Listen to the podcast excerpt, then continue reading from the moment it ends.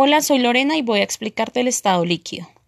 Se llama estado líquido al estado de la materia que está en medio de lo sólido y lo gaseoso, ya que sus partículas se encuentran lo bastante juntas para conservar una cohesión mínima y a la vez lo suficientemente dispersas para permitir la fluidez y el cambio de forma.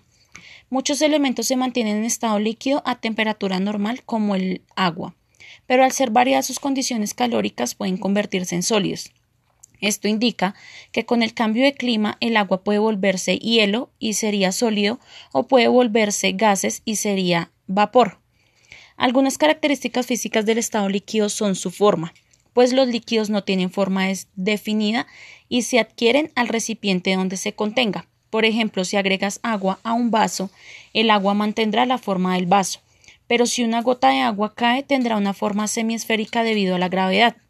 Tenemos la fluidez, que esta característica es únicamente de los líquidos y permite abandonar un recipiente en favor de otro a través de canales estrechos o de forma variable, ya que las partículas líquidas, como no tienen forma, se pueden escurrir, se pueden movilizar o se pueden deslizar.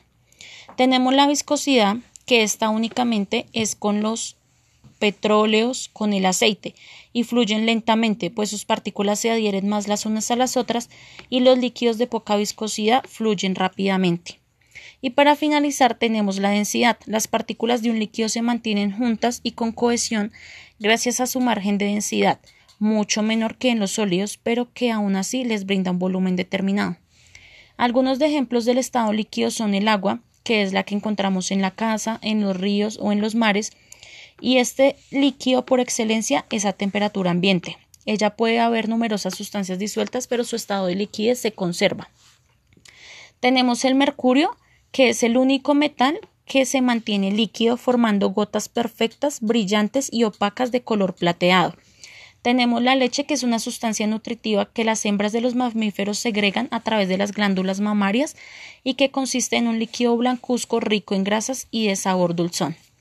Y por último tenemos la gasolina, que es derivado del petróleo y se trata de una sustancia rica en hidrocarburos y sumamente combustible, lo cual la convierte en un insumo para motores y otros aparatos que generan movimiento o electricidad.